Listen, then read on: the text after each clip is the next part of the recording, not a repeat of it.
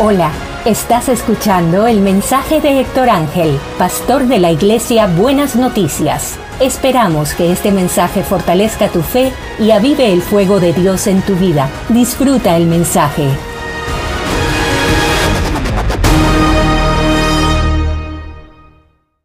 Bendiciones. Hoy vamos a hablar de cómo tener la bendición de Dios. Un tema que que siempre estamos preguntando. La gente habla mucho hoy en día de cómo tener la bendición de Dios, cómo buscar la bendición de Dios, las siete llaves para tener la bendición de Dios, qué cosa hacer para tener la bendición de Dios. Y hoy quiero estar viendo algunos mitos sobre cómo tener la bendición de Dios y vamos a estar viendo al final qué es lo que podemos hacer, qué es lo que nos enseña la Biblia para tener la bendición de Dios en nuestras vidas. Lo, lo primero que quiero decir es que la bendición de Dios no se trata de específicamente de dinero, de salud, de prosperidad. La bendición de Dios puede incluir todas esas cosas o la bendición de Dios puede estar aún en medio de la necesidad, aún en medio de la enfermedad, aún en medio de la escasez, uno puede tener la bendición de Dios. Y para eso vamos a ver algunos ejemplos de personas que tenían la bendición, el favor de Dios uno de ellos es José. La vida de José nos habla mucho sobre qué hizo José que a lo largo de toda su vida, a pesar de las dificultades que vivió, pudo mantener la bendición de Dios. Y lo primero es que no se trata de rodearte de buenas personas. Hay personas que creen que si tú te acercas a las personas que te pueden ayudar, las personas que te pueden dar un contacto, las personas que pueden hacer que tu carrera funcione o que te vaya mejor, van a tener la bendición de Dios. Pero la realidad no es esa. Vemos que José incluso estaba rodeado con lo que le había tocado, con sus hermanos, y ellos estaban planificando y le hicieron mal. Estaban pensando quitarle la vida, lo vendieron como esclavo. Sin embargo, la bendición de Dios estaba con José. José después estuvo con personas que no temían a Dios, estaban en Egipto, era esclavo de ellos, y una vez más rodeado de personas que no seguían a Dios, José pudo tener la bendición de Dios y constantemente la Biblia nos los dice. Dios prosperaba a José porque Dios estaba con él. Y Dios estaba con José y prosperaba, y prosperaba, y prosperaba. Entonces, uno, no se trata de estar rodeado de buenas personas. Segundo, no se trata de hacer buenos negocios. Hay personas que piensan que cuando tú logras o tienes habilidades para los negocios o cuando los negocios te van bien, tú eres alguien bendecido. Es porque tienes la bendición de Dios. Sin embargo, aún siendo sirviente, no tienes ni que ser jefe de empresa. Tenemos el ejemplo de Jacob, que no era dueño de nada, sino era trabajador de su suegro. Era su suegro el empresario.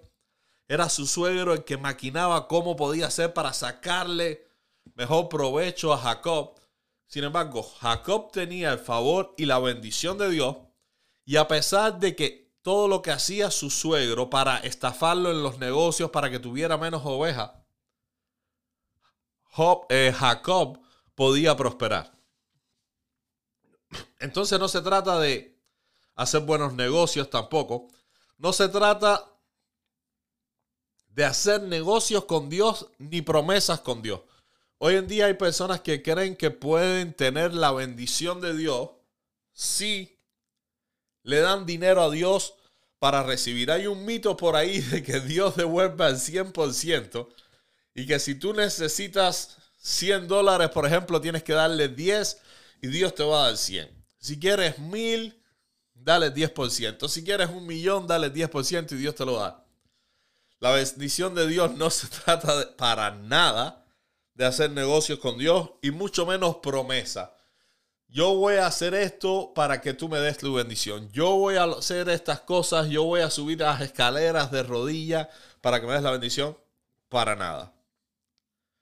No podemos tener la bendición de Dios haciendo negocios ni promesas con Dios. No depende de nuestra situación económica.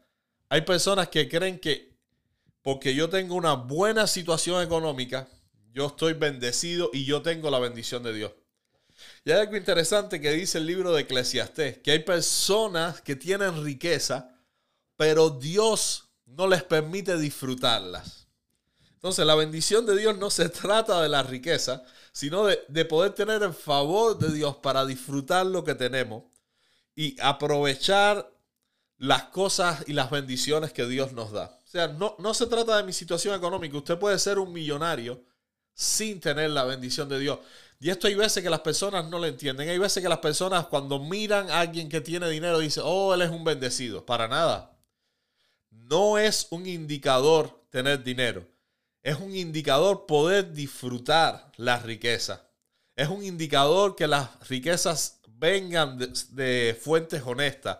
Es un indicador que las riquezas provengan de Dios y no de estafar y de hacer daño a los demás. El otro punto es que no depende del lugar donde te encuentres.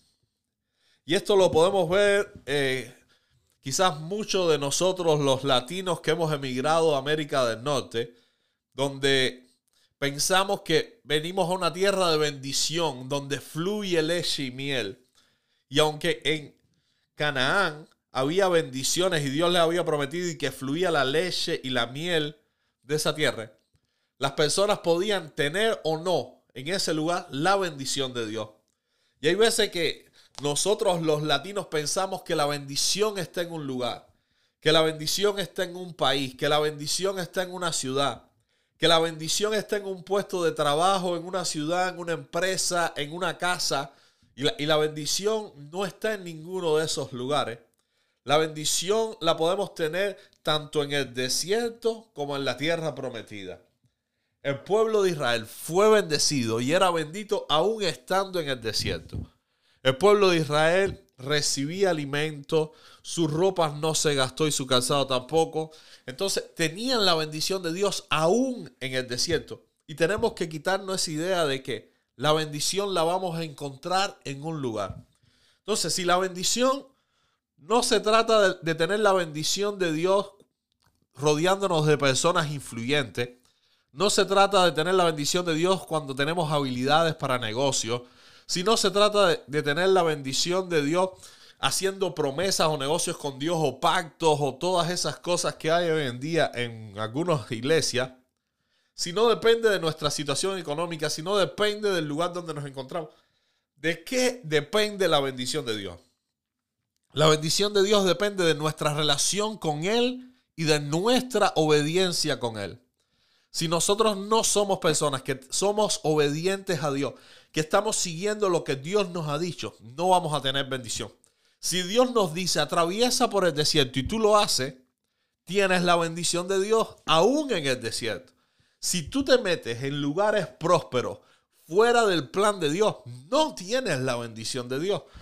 Entonces, tenemos que entender eso. La bendición de Dios está en que Dios esté con nosotros, que nosotros estemos caminando con Él en obediencia y como dice la historia de José, en cada una de sus etapas, Dios estaba con José.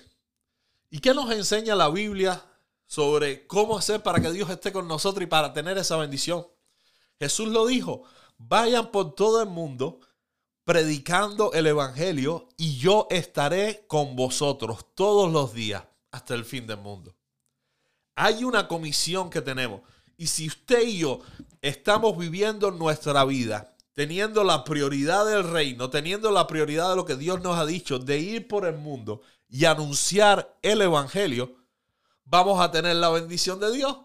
Si nosotros caminamos en medio de cualquier lugar, de cualquier circunstancia, sabiendo que somos embajadores de Cristo en esta tierra y que estamos llamados a anunciar el reino de Dios, a instaurar el reino de Dios, a orar para que el reino de Dios venga, a predicar y enseñar todas las cosas que Dios nos ha enseñado, tenemos la bendición de Dios. Por eso la Biblia lo dice y recordemos, somos la sal de este mundo, somos la luz. Tenemos que estar conscientes de que es entrando en esos lugares, que es entrando en la voluntad de Dios de reconocer que yo tengo una misión y que mi vida va más allá de ser bendecido, de que el propósito de Dios para mi vida no es que yo sea rico, no es que yo esté en lugares buenos, no es que yo esté saludable, sino de que todas las cosas me ayuden a bien y prosperen para el avance del Evangelio. Que todo lo que venga a mi vida yo voy a ser bendecido si todo lo uso para anunciar el reino de Dios. Si nosotros somos capaces de entender esa realidad y vivir y dar toda nuestra vida, todo nuestro tiempo, todo lo que somos para anunciar el Evangelio, vamos a ser personas bendecidas en cualquier lugar, en cualquier situación y en medio de cualquier prueba. Por eso, aún Pablo, siendo un apóstol predicando, sufrió en cierta ocasión, oró al Señor repetidas veces y recibió como respuesta, bástate de mi gracia. Y después le escribe a, a la iglesia y les dice, yo quiero que sepan que todas las cosas que me han acontecido han ayudado para el progreso del Evangelio. Cuando nosotros entendemos eso, vamos a ser personas bendecidas. Pablo fue bendecido aún en medio de un naufragio. Pablo fue bendecido aún cuando la serpiente lo mordió. Pablo fue bendecido aún cuando le tiraban piedras y lo sacaban de las ciudades. Entonces, si usted y yo anhelamos la bendición de Dios, la vamos a tener solo si somos obedientes a Dios y entregamos nuestra vida, nuestras finanzas, nuestro tiempo, nuestra mente, todo lo que somos para anunciar el reino de Dios. Hay vidas que necesitan escuchar ese mensaje.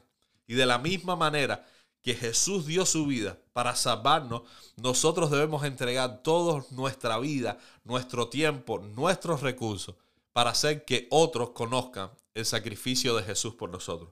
Así que si deseas la bendición de Dios, es simple. Solo ama a Dios, guarda sus mandamientos, sé obediente y recuerda que nuestra misión es anunciar el Evangelio hasta que Cristo regrese y Él estará con nosotros hasta el fin del tiempo. Amén.